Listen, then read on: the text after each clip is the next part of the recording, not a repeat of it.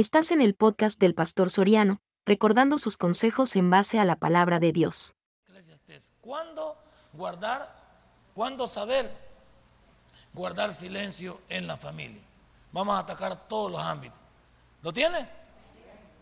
Todo tiene su tiempo y todo lo que se quiere debajo del sol tiene su Padre y buen Dios, te doy gracias en esta hora. Gracias te doy, Señor, porque en esta noche nos vas a mostrar que hay que saber también cuándo hablar y hay que saber cuándo guardar silencio.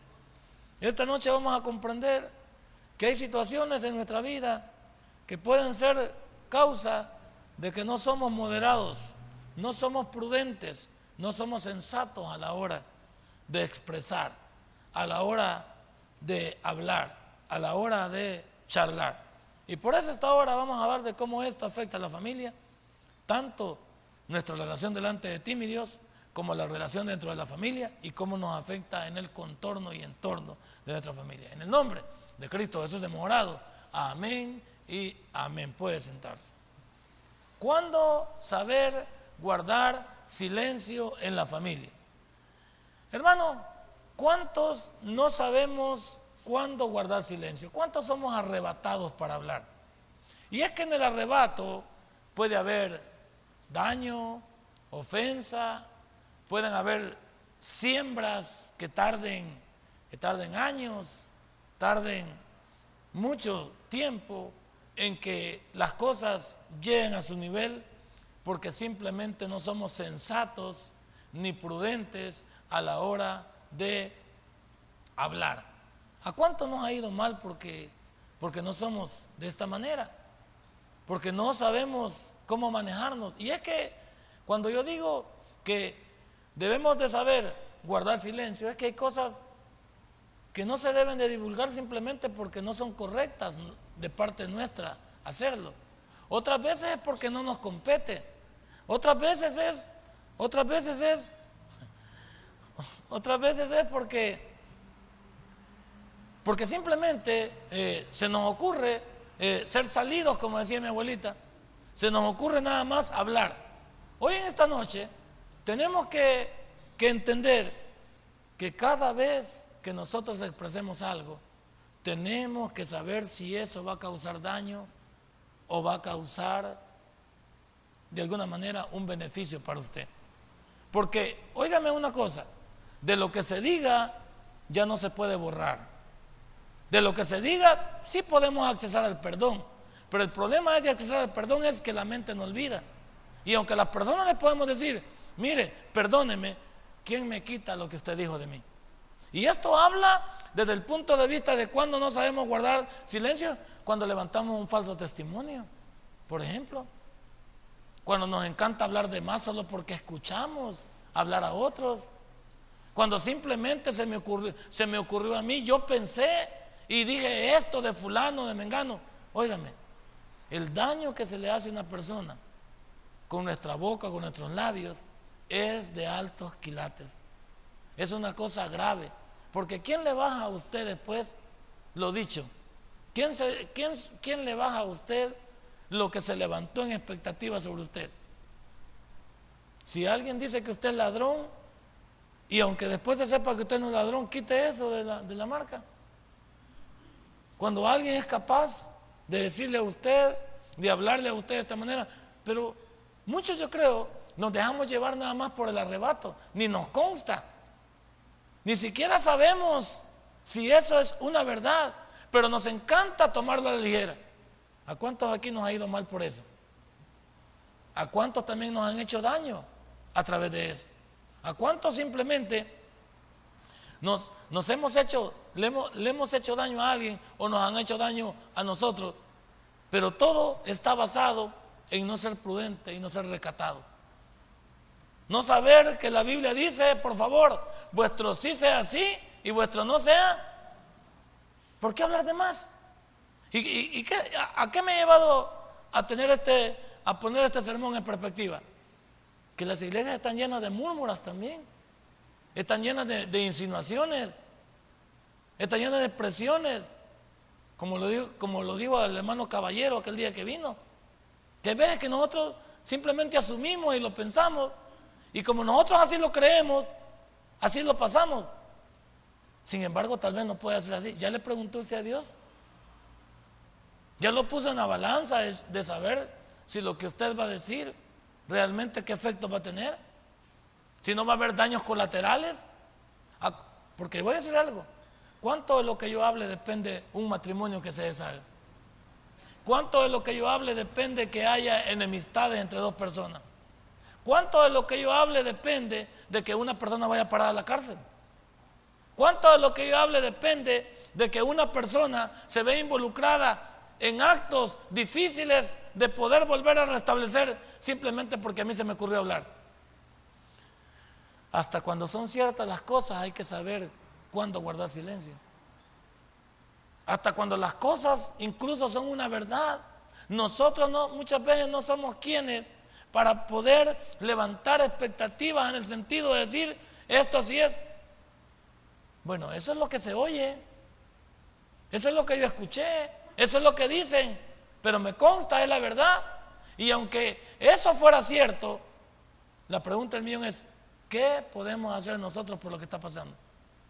¿Podemos ayudar o podemos seguir destruyendo? Porque sabe que algunos podemos seguir destruyendo. Puede ser que alguien haya, haya tenido alguna flaqueza, algún problema, pero vamos a colaborar para que, sea, para que desaparezca, vamos a colaborar para que se restablezca. ¿Ya pensó eso usted? ¿O cuántos aquí no lo hemos regado en la vida? Y gracias a Dios que ha habido personas que nos han, nos han proyectado para que nos han proyectado el, perdón, la disculpa para volver a reactivar la amistad, para volver a, volver a reactivar la familia. Por supuesto si, usted lo hace también con arrepentimiento genuino. Pero como yo estoy enterado aquí de que cuántos no sabemos cuándo guardar silencio, a cuántos les hemos hecho daño con nuestra, con nuestra boquita. Por eso el libro de Santiago dice que la lengua es un miembro peligrosísimo que levanta grandes incendios forestales de grandes quilates que no se podrá controlar. ¿Para qué está usando usted sus labios? ¿Para qué usa usted su boquita? ¿Usted está sembrando en bienestar o usted está sembrando en destrucción? ¿Y dónde comienza todo esto? Ya lo vamos a ver que comienza con Dios. Repercute en mi familia y repercute en mis amistades, mis compañeros de trabajo, repercute también en mis hermanos en Cristo. No, esta es una cadena en la cual, si yo lograra refrenar mis labios, si yo lograra refrenar mi lengua, entonces sería mucho mejor mi vida. En segundo lugar, ¿cómo nos ha ido por ser bocones algunos? Por ser de boca muy, muy, muy rápida, de lengua muy rápida, por ser de, de palabra muy rápida. Y es que muchas veces ¿Se ha fijado como esas expresiones que a veces uno está hablando de alguien y no, se da cuenta que la persona está atrás de uno o viene llegando y uno echa un nombre? Borre eso. Borre eso. O simplemente yo dije y, fueron a decir a fulano, fíjate que fulano dijo que esto estaba pasando. Este día, esta semana, tuve una, una reunión con un pastor y le digo, pastor, ¿me permite que le diga algo? Y yo le voy a pedir algo, pastor. Por lo que he escuchado y porque yo lo considero mi amigo a usted, le voy a hacer, le voy a hacer una entrada. Pero si usted cree que lo ofendo, si usted cree que soy muy ofensivo, que me meto en lo que no me importa o que no me compete lo que le voy a decir, yo le voy por favor le voy a pedir que me pare. ¿Me permite que le hable acerca de lo que le voy a decir? Sí, me dijo él, pero compete a su matrimonio, me, me permite que siga hablando. O sea, en cada uno de esos era una pauta. ¿Sabe por qué? Porque significaba que era delicado lo que íbamos a tratar. Era difícil de digestión lo que íbamos a tratar. ¿Me permites que hablemos de tu matrimonio? Porque yo le digo, si, si, algo, si algo conmigo, como lo que yo he escuchado, eh, pasara conmigo, ¿tú me lo dirías? Si yo creo que si eres mi amigo y eres una persona que me tienes cariño y me tienes estimación y crees que algo está pasando entre mi relación y que me está afectando, tú me hablarías a mí y yo te podría escuchar sin, sin levantar ninguna expectativa. Él me dijo, habla, dímelo. Y pudimos tener una charla amena, pudimos tener un control sobre lo que le hablamos. ¿Por qué? ¿Por qué? Porque yo no fui arrebatado nada más para decirle, hey, mira, me han contado esto que no sé qué. Me hubiera pegado mi trompón. Me hubiera dicho, no se ha metido. Pero ¿qué le dije yo? He escuchado. He escuchado ciertas cosas y desde a día no te hablé por teléfono porque no quería hablarlo así, quería hablarlo en persona. Pero si tú me permites que yo lo diga, si tú me permites que yo te, que yo te pueda decir lo que he escuchado, ¿me permites? ¿Cuánto no, no tenemos el tacto? ¿Cuánto no, incluso cuando escuchamos algo, sería válido ir a hablarlo primero con la persona de levantar? ¿No le parece?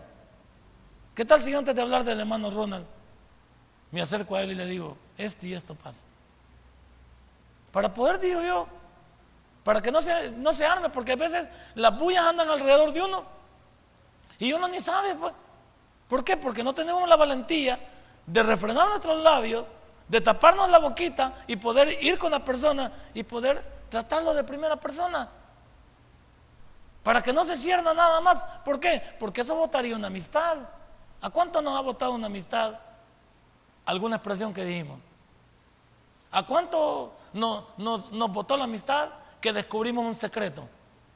¿A cuánto nos votó, nos votó la amistad que escuchamos algo y simplemente lo dejamos ir y no averiguamos si era mentira o verdad? ¿Qué te estoy diciendo en esta hora? ¿Cómo nos ha ido por ser bocones?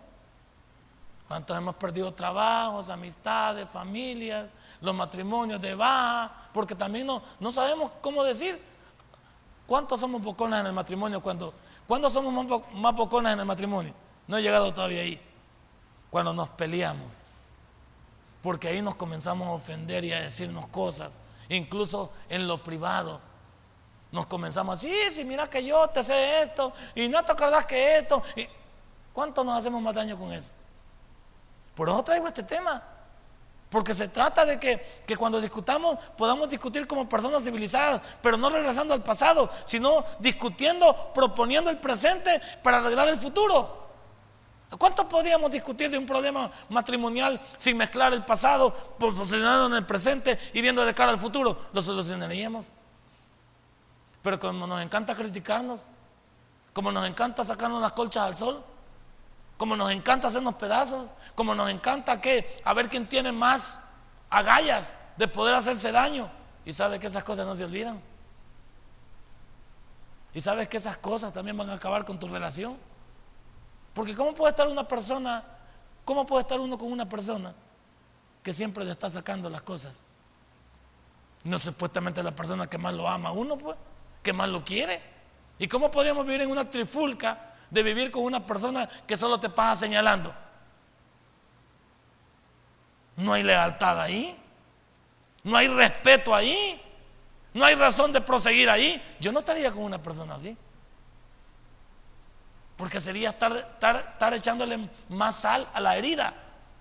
Estar levantando expectativas. ¿Cuántos han, perdido, están perdiendo su matrimonio porque no sabemos refrenar? Cada vez que nos enojamos, somos un montón de, alborotados. ¿Qué, es lo primero que salta en un matrimonio cuando discutimos?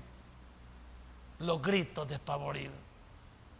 Y que toda la mano se da cuenta que, que los cristianos están peleando. Y lo peor es que ve, sacamos la caja de lustre. Sí, que menos mal que la gente sabe que somos hermanos. Y nos ponemos a discutir, pero, pero de.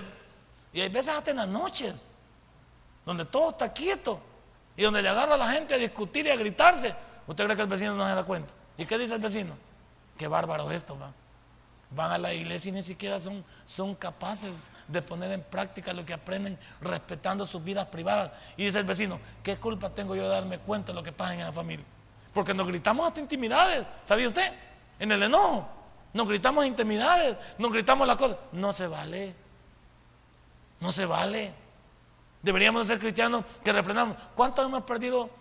Estamos en, en pleito con nuestros jefes, con nuestros compañeros de trabajo, porque somos bocones. ¿Cuántos estamos en pleito en el negocio, en el vecindario, porque somos bocones? ¿Quién, quién quiere a una persona boca suelta?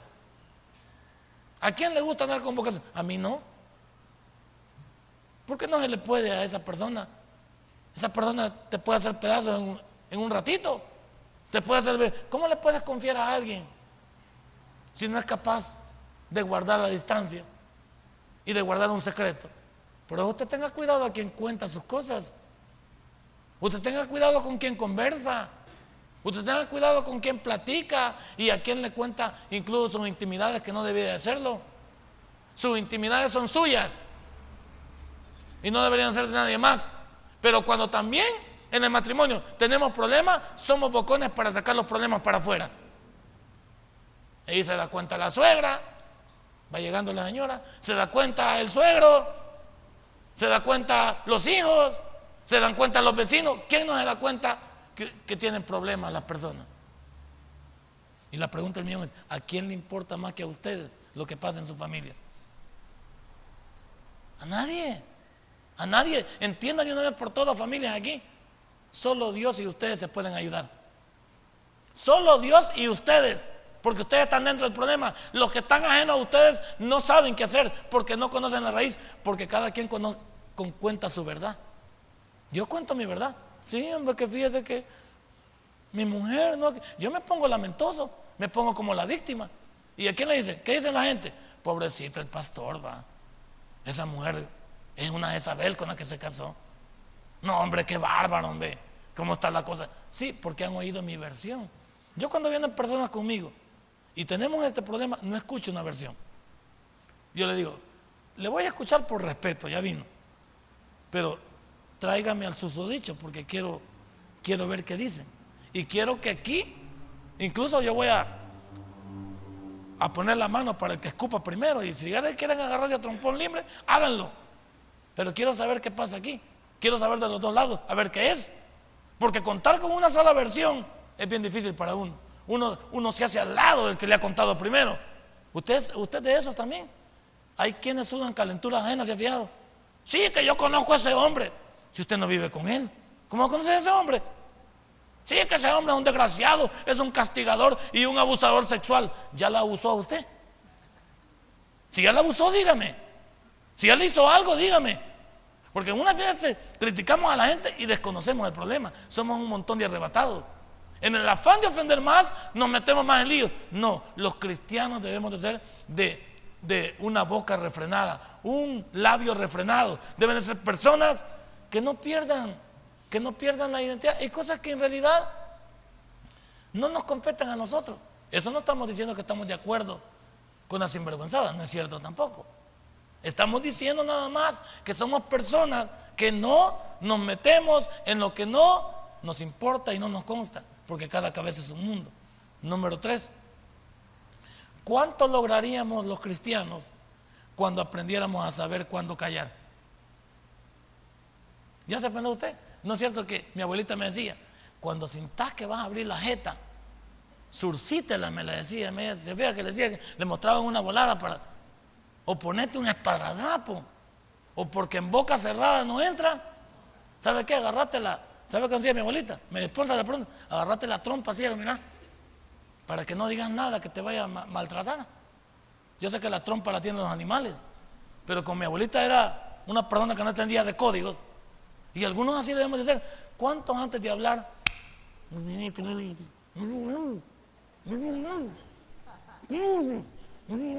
¿Cuántos deberíamos de callarnos la boca?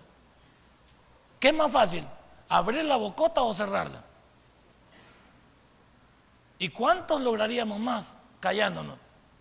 Eh, es bueno pegarse de vez en cuando en la boca. Para no poder, para saber uno cuánto podría lograr si aprendiera a saber cuándo callar.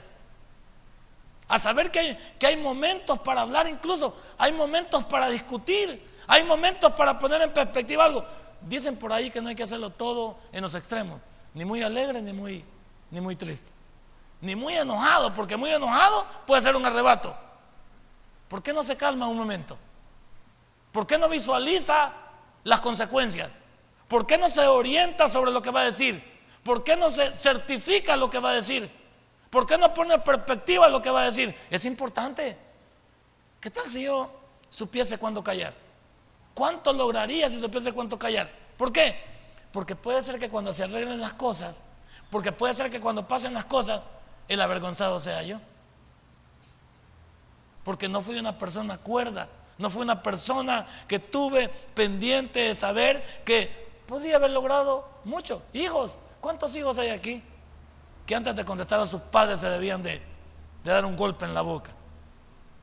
¿Creen ustedes que contestar mal a sus padres, arrebatarse contra sus padres es correcto? Ustedes son los primeros que deberían saber cuándo callar. ¿Qué tal si los hijos fueran más refrenados de, de boca? Ahora hay bichos hasta remedones. Hay bichos arremedones, burlistos. Hay bichos malcriados. Y también a las mujeres. ¿Cuántas mujeres cuconas hay? Y cuando digo cuconas, son las mujeres que sacan de.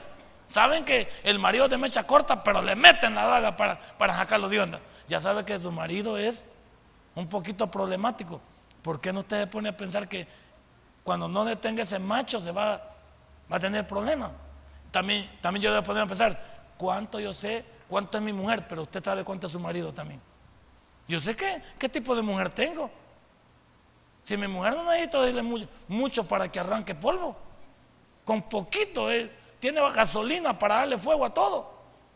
Y yo también tengo mucha gasolina para darle fuego a todo también. O sea, ¿usted cree que a mí me cuesta enojarme? No, hombre, a mí no me cuesta enojarme.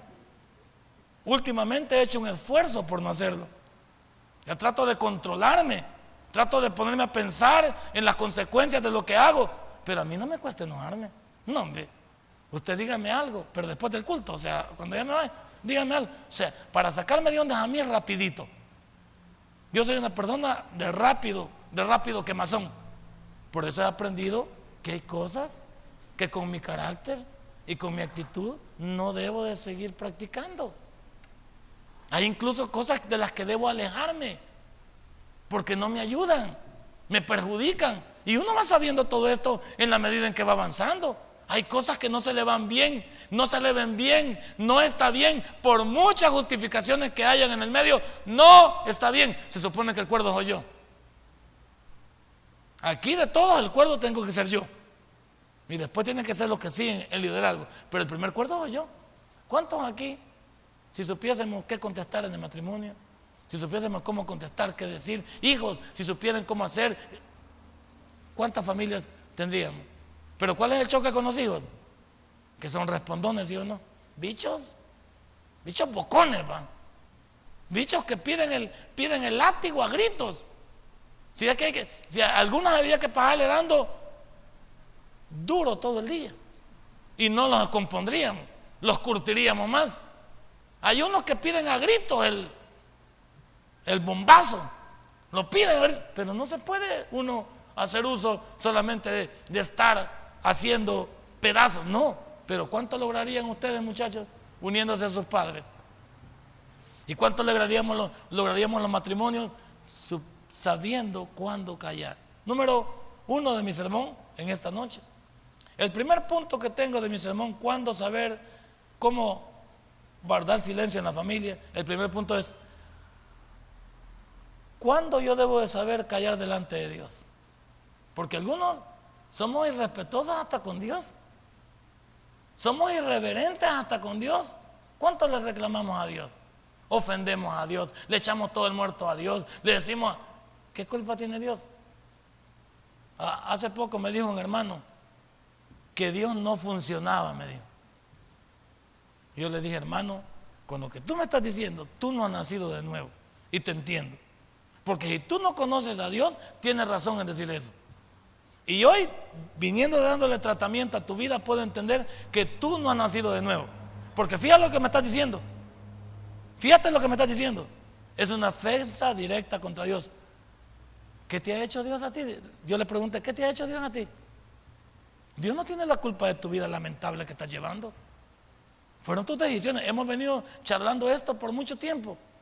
Y tus decisiones son los que han marcado tu vida presente. ¿Tienes alguna culpa a Dios? No. Entonces, ¿por qué te quejas de Él? ¿Por qué le echas la bronca a Dios?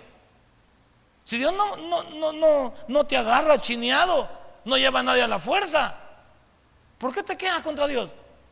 Hay algunos que, le echamos a Dios nuestras, nuestros problemas, nuestras culpas. Es decir, que Él tiene la culpa de lo que pasa. ¿Por qué no sabemos cómo callar?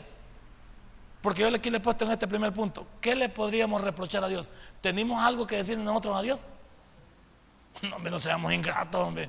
Si Dios ha muerto por nosotros en la cruz de Calvario. Ey, si vino a morir por la humanidad. ¿Tienes algo que reprocharle a Dios? Es como, ¿tengo algo yo que reprocharle a mi, madre? Por mucho que mi madre haya hecho, es problema de ella. Ella me dio la vida a través de Dios. Yo no tengo nada que reprocharle a mi, mamá. Ella, es la que tiene que rendirle cuentas a Dios. Y yo seguir mi vida. ¿Tienes algo que reprocharle tú a Dios? ¿Qué le podríamos decir a Dios? Porque hay algunos que estamos acusando a Dios de nuestro diario vivir. Estoy enojado con Dios, así dicen algunos. ¿Ha oído usted eso? ¿Me puedo enojar yo con mi mamá? Bueno, sí me puedo enojar, pero no me conviene. ¿Me puedo enojar yo con mi esposa? Sí me puedo enojar, pero no me conviene. ¿Me puedo enojar con mis hijos? Sí me puedo enojar, pero no me conviene. Y piensa, si son con seres humanos normales, ¿te puedes enojar tú con Dios? ¿Le puedes reprochar tú a Dios? ¿Le puedes decir, Dios, algunos va, Dios desgraciado. ¿Cómo se atreven a.? No hay gente que es, es, es vulgar. Es vulgar y la verdad no entienden qué es lo que están diciendo. O son muy sonsos o son muy trompudos, como yo, bocones, porque no saben qué decir. Pero ¿cuántos reprochan a Dios? Se expresan de Dios como que, como que si Él realmente estuviera atado a la voluntad humana y se nos olvida que Él es el Salvador del mundo. ¿Qué le, podemos reprochar a Dios? ¿Qué tal si pudiéramos callar delante de Dios? Yo hasta hace poco he venido comprendiendo los puntos de decir que todo lo que me pase a mí, búsquele el propósito de lo que pasa en su vida. No lo llame error, no lo llame castigo, búsquele el propósito. ¿Y cuál es buscarle el propósito? Señor, pues yo qué te puedo decir. Pero si tienes algún propósito para mi vida, muéstramelo con lo que está pasando. ¿No te parece? ¿Qué más sensato?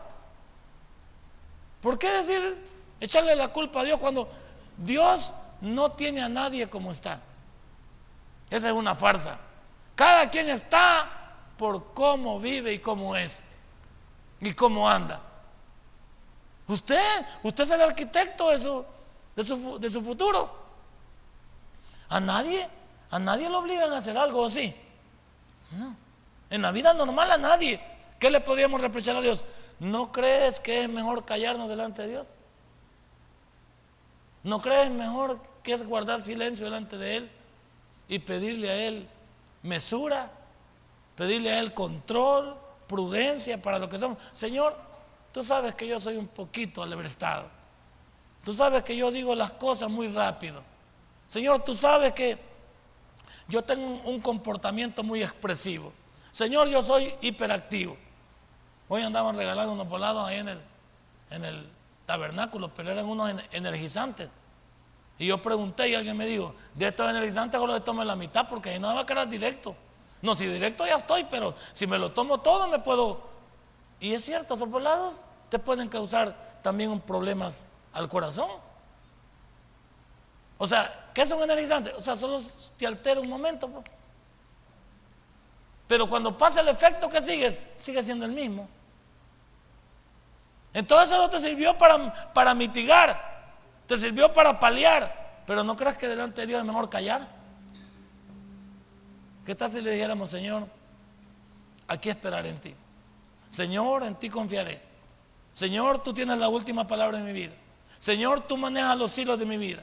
Señor, no tengo nada que decirte, solamente esperar, confiar, ser paciente en ti, porque tú eres el centro de mi vida y yo, lejos de decirte algo, tengo que agradecerte lo que tú has hecho por mí. ¿Cuánto nos iría mejor? ¿Cuántos podríamos comenzar a callar delante de Dios de manera favorable para nuestra vida? ¿Cuánto vale el sí y el no para Dios? ¿Ya te preguntaste eso? ¿Cuánto vale el sí y el no para Dios? O sea, que vuestro sí sea sí, vuestro no sea no. Hablemos con la verdad. Hablemos siempre eh, eh, propositivos. Hablemos siempre para, para, tratar de unir, no para tratar de, de desunir o de formar trifulcas en nuestra vida espiritual. Porque se relaciona con Dios. En segundo lugar, ¿qué tal si a partir de hoy guardáramos silencio en nuestra familia cuantas veces no fuera posible? Y cuando yo hablo de guardar silencio en nuestra familia es que no seamos baratos a la hora de, involucrar a la familia en cosas que no competen. Si hay que hablar y comunicarnos de la verdad, por supuesto que está bien. Pero si se van a hacer arrebatos, van a hacer locuras, van a hacer nada más eh, situaciones de impulsivas, ¿por qué no lo meditamos? ¿Por qué no a partir de hoy, le voy a pedir en primer lugar, no nos educamos para pensar dos veces lo que vamos a decir? ¿Y sabe con quién, con quién debo de comenzar yo para callar en mi familia? ¿Con quién debo de comenzar? ¿Con quién? Conmigo mismo, correcto. Antes de decir a mi mujer que se calle, ¿por qué no me, me educo yo para? Porque mi mujer me puede seguir cuando yo, cuando yo siembro en ella. ¿Qué tal si yo como cabeza de familia este día, yo soy el alborotado de la familia, yo soy el que digo las cosas muy rápido, yo soy el que ofendo, yo soy el que siempre estoy ah, tratando de llevar la, la, negatividad. ¿Por qué no me convenzo yo mismo que le estoy haciendo daño a mi familia? El primero que debe convencerse de que le estoy haciendo daño a mi familia soy yo. Y hablo de los cabezas de familia, eh, hablo del hombre primero. Los que, los que estamos aquí somos hombres, pensemos, ¿cuántas veces pasamos de la semana contentos con nuestra esposa? Y eso marca también la pauta del termómetro y la sensibilidad en una familia. Porque también del, buen llevar de la pareja significa el buen llevar de los hijos.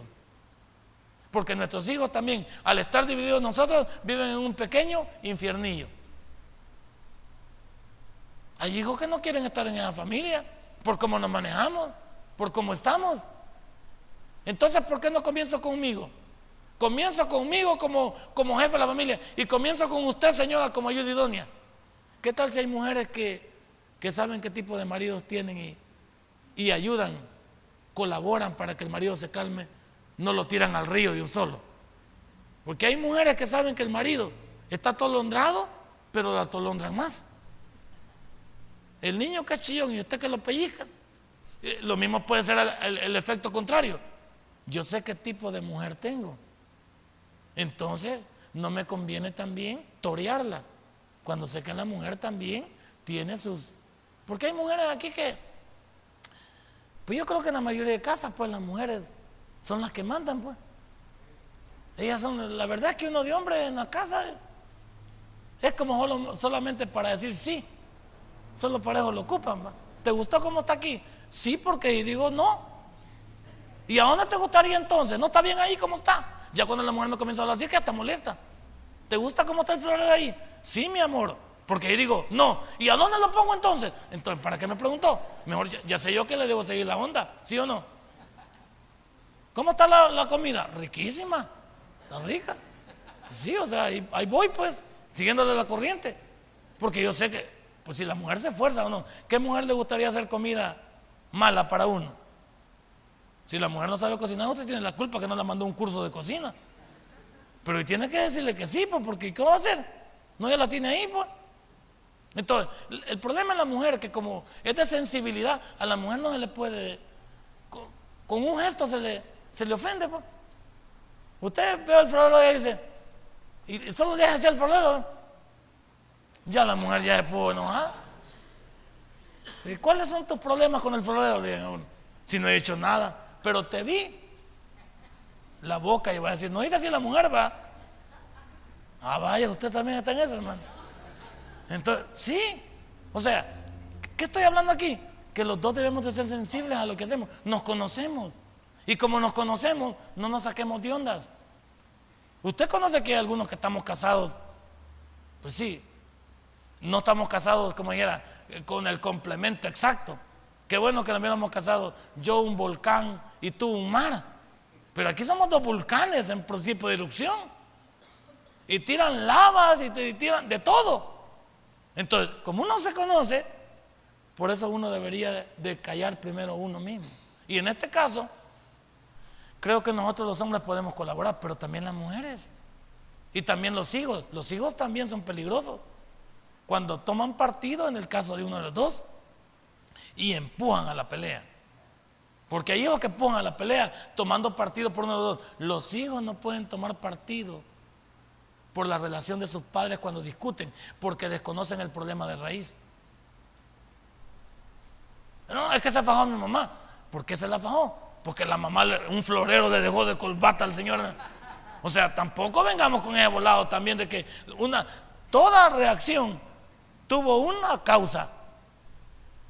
Todo efecto tiene una causa. Y el punto mismo es que cuando nosotros asumimos partido, es como vaya, lógico, si mi esposa le cuenta a mi suegra algo de lo que está pasando en nuestra casa, ¿por quién va a velar a la señora? Por su hija, no es su hija. Pues. Yo no soy su hijo, yo soy postizo. Y me ama cuando ve que yo estoy bien con su hija. Y me dice, don Nelson, hasta pastor. Ya después cuando yo lo ofendo me dice, ay, ve el negro. Entonces ya es diferente. Y yo no culpo a la señora, porque la señora está volviendo por su hija. La señora vuelve por su... Entonces, es un problema para nosotros meter a terceros dentro de los problemas cuando sabemos que no les compete a ellos, sino que nos compete a nosotros. Y nosotros somos los causantes y dejamos enemistades. ¿Sabe qué? Cuando yo me normalizo con mi mujer, ¿cómo quedo con mi suegra? Pues quedo ardido, porque ¿cómo me dijo? Esta vieja me la va a pagar, digo yo. No sé cuándo, pero me la va a pagar. Entonces, ¿qué te estoy diciendo? Arreglamos nosotros la situación y luego quedamos peleados con quién? Ya no, ya no le digo suegrita yo, ni nos saludamos. Y ella también tratando de echarle cianuro a la comida o echarle... Yo debo tener un poquito de qué? De, de, cabeza. Entonces, ¿quién es el primero que debe aprender a callar en la familia? Los que somos cabeza, los matrimonios. Y en este caso, si los dos son alborotados, pactemos. Yo leí al pastor una vez decir eso. Pactemos quién se va a enojar menos. Pactemos que uno de los dos va a ir a dar una vuelta y no se va a enojar. Porque hay mujeres cuando uno sale de vuelta ¿por qué te vas, desgraciado? No, espérate, ya vengo. Es que quiero que me pase la cólera para no seguir echando. Pactemos quién se va a enojar menos y quién va a renunciar a la pelea. Pactemos, otra cosa que pactemos, pactemos que no nos vamos a ofender con palabras oeces. Pactemos eso porque es importante. Pactemos que no nos vamos a sacar el pasado. Páctelo.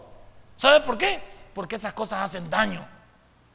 Cuando yo no aprendo a callar, en primer lugar yo como cabeza estoy mal y mi ayuda idónea también. Si usted es ayuda idónea y sabe que el hombre está loreto, ¿por qué no le colabora a usted si a usted le sobran los, los 20 para el dólar que le faltan al, cliente? Si a usted le sobran esos 20 dólares, ¿por qué no los pone en efecto? No que se pone al lado del, del orangután. Y los no, o sea, no agarre no agarre vara. Vaya, ahora otra cosa. Hay que callarse también en la familia sobre los problemas del matrimonio, las intimidades. Protejámonos no andar contando, no andar chismeando, no andar publicando nuestras intimidades. Eso no le importan a nadie. Hay mujeres que, que se andan quejando de, de las actitudes de sus esposos, si las atienden o no las atienden, desde cuándo sí, desde cuándo no, que esto sí, que esto no. ¿A quién le importa eso? Ahora, si usted ese hombre ya no le sirve, deje el hombre y consiga uno violento. Así, o sea, yo no, ¿para qué van, van haciéndose daño? Si el hombre ya no sirve, ¿usted cree que déjelo mejor? Y también la mujer. Si la mujer, no, que mi mujer es muy fría, que mi mujer aquí.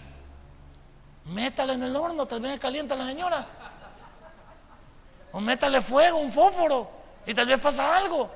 No digo esto porque nos encanta andar publicando nuestras, nuestras cosas que estamos pasando en intimidad y aparecen terceros en el camino que nos van a ganar la moral. Porque va a aparecer alguien hablándote diferente. Y eso, y eso va a inyectar, ¿qué va a inyectar? Infidelidad en tu vida.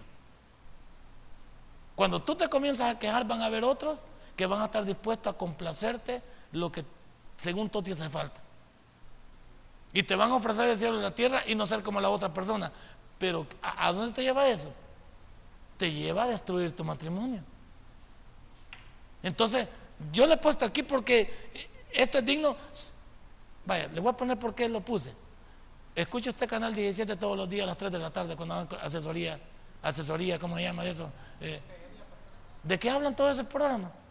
Es que mira que yo tengo un marido, es que mira que mi marido, es que mira que mi marido, es que mira que mi mujer. por Dios, yo no estaría en esa consejería. Yo no iría porque saldría cargado. Yo saldría pensando que mi mujer anda en la misma. O sea, perdóneme. Esos programas solo es de queja y queja del marido que me dejó, que estoy con ella, que me ha dicho que, que nos vamos a casar y no me ha cumplido, que no sé qué, hace ocho años. Por Dios. ¿Y usted cree que hay gente lo que usted está llamando que hasta usted dice sus apellidos y sus nombres y el vecino está sabiendo los problemas de que usted le está pasando? Y aquel se está frotando las manos porque usted está contando. Esas cosas son privadas. Incluso esas cosas debían de tratarse en una consejería privada. Privada. O hasta cierto punto telefónica. Pues no sabes vos, porque ahí no permite, a menos que vos seas porno, que estés preguntando nombres y toda la cosa.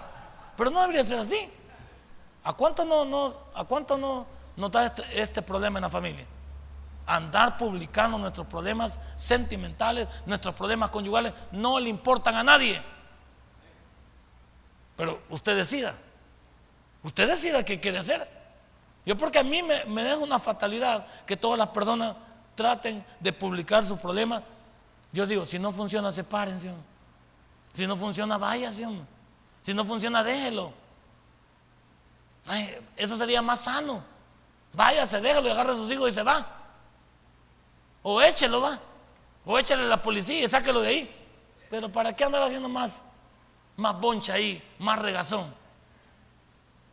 Y después sale de la mano con el susodicho. También, otra de las cosas que debemos de hacer es callar sobre las cosas de nuestros hijos. Hay quienes también les gusta poner en mal a sus hijos. Sí, que si mi hijo fuera igual que el suyo. Sí, que si mi hija no fuera igual que la suya. Sí que, hermanos, las comparaciones son, son absurdas.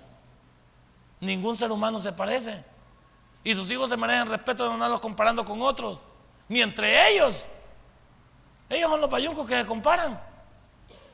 Pero ahí déjenlos ahí, ese es el problema de ellos. Pero uno no tiene que hacer ese efecto de que siempre andan anhelando, ay, si mi hijo sacara la nota suya, ay, si mi hijo tal cosa en lo que uno tiene una fortaleza, este tiene también otra característica, tal una deficiencia. Es que siempre así es.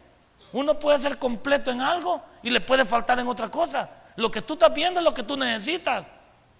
Pero también nos encanta andar poniendo de cabeza a nuestros hijos. Y cuando nuestros hijos se dan cuenta, ¿cómo quedamos nosotros? ¿Sabe qué piensan nuestros hijos? Y si yo no les importa, ¿por qué? Entonces, tranquilos, déjenme caminar, pues. Si yo no formo parte de esa familia y no me quieren, simplemente díganmelo. Tranquilo, los hijos también se ofenden. Y en el futuro, cuando ellos hagan su familia, lo resentiremos nosotros. Porque ahí nos echan en cara. ¿Vos te acordás cuando andabas hablando esto de mí? ¿Te acordás cuando decías? ¿Te acordás? Tenga cuidado. Nuestros hijos también nos van a hacer ver en el futuro. Y por último, también hay que callar, hay que saber callar para no afectar amistades, compañeros de trabajo y hermanos en Cristo, etcétera, etcétera. ¿Cuántos hemos afectado amistades, compañeros de trabajo, hermanos? Porque no sabemos cómo hablar. No diga nada de lo cual se vaya a arrepentir. Oye bien, no diga nada de lo cual se vaya a arrepentir. Por eso es que usted ante sus amistades, su compañero de trabajo, su hermano, sea prudente para hablar. Porque puede ofender y puede perder una buena amistad, un buen hermano en Cristo, un buen amigo, un buen compañero de trabajo. Y usted sabe que en estos tiempos valdría la pena fomentar la amistad. También, en segundo lugar, ¿cuántas cosas dependen de saber callar con las amistades? ¿Cuántas cosas dependen de saber callar? Incluso hasta cuando usted toma una amistad y contarle algo, no se le cuenta a cualquiera porque solo porque diga que somos amigos. ¿Qué tipo de amigo es? Hay amigos que se han quedado con la mujer del, del que anda llorando también. Y hay amigas que se han quedado con el marido de la que anda chillando también. No hay que decir solo amigo y amiga. Y pasa eso. ¿Por qué? Porque como usted le cuenta a la gran amiga que usted tiene este problema y le cuenta, ah, también hay que saber callar. También ahí hay que saber si, si, vale la pena. Y otra cosa, a nuestros hogares no se mete gente, estar llevando gente y gente a la casa. Ahí es un lugar para usted. No es para estar llevando marabunta ahí. No, que llevo a, eh, llevo a Chepe, llevo a Juan. No, hombre. Si máximo cuando tenemos hijos y tenemos una esposa que se comportan de esta manera o hay intimidad ahí en la casa que solo nosotros tenemos. No, deben estar personas ahí solo porque yo me haga el simpático. Esa es una casa familiar. Cuando queramos hacer un picnic, vamos al Parque Huatlán. O vamos a la playa. O salimos como familia, o vamos al parque. Pero ese es otro problema también. ¿Con quién se deja la familia? Hay quienes a veces metemos tantos amigos a la casa que de repente ellos son familiares y ya entran como Juan por su casa. Pero también hay que entender que para entrar alguien por mi casa debe entrar con mi autorización. Ustedes como mujeres no pueden dejar entrar a cualquier hombre solo porque es amigo de su marido. Se supone que esa casa es para su marido y para usted. Y también al, revés, dejar entrar mujeres. Eso es peor. ¿Por qué? Porque la carne es carne. Es como dejar entrar también a las hijas de nuestros hijos, a las hijas, perdón, a las, a las amigas de nuestros hijos. Nosotros somos hombres. Y cualquier cosa que se pueda alterar nos puede llevar a problemas. Es el cuidado también. Y sabe usted que usted está protegiendo a su familia. No le confíe ni su mujer, ni sus hijos, a nadie. Ni así sea el pastor. A nadie. Eh, digo, a nadie, a nadie. Porque todos podemos estar atravesados de la cabecita. No, no, es, no es cuestión de, que yo confío en el hermano Ronald. Yo no. Yo no. Yo no. Si un día llega en mi casa, hermano Ronald, adentro le pregunto, visítame cuando yo esté. Pero cuando esté mi mujer sola, en el pastel. Ahí demás. No que la señora, si la señora te fiel, pues yo porque no sé, mejor así le dejamos. Vos visitame cuando yo esté. Así hacemos. Yo llego a una casa y toco y está no, entre, espérelo. No, muchas gracias. Ya voy a regresar. Jamás. No, no es porque soy el pastor. Es que hay un respeto en la familia. Y son cosas que usted, para después no lamentarlo, para que no se den qué? Falsas interpretaciones. No pasaba nada, pero estaban hasta alegres ahí. Y la señora en chores con la parda cruzada y hablando. No, hombre, o sea, no, no, no. Ese volado no. Yo con mi esposa cuando llega alguien, incluso cuando veo visita, yo estoy ahí. Ella sabe, te vas a cambiar por favor. ¿Qué no vas a andar haciendo? Enseñándole las carnes aquí a la, a la Mara. Me las vas a enseñar la misma noche, pero a ellos aquí calmado.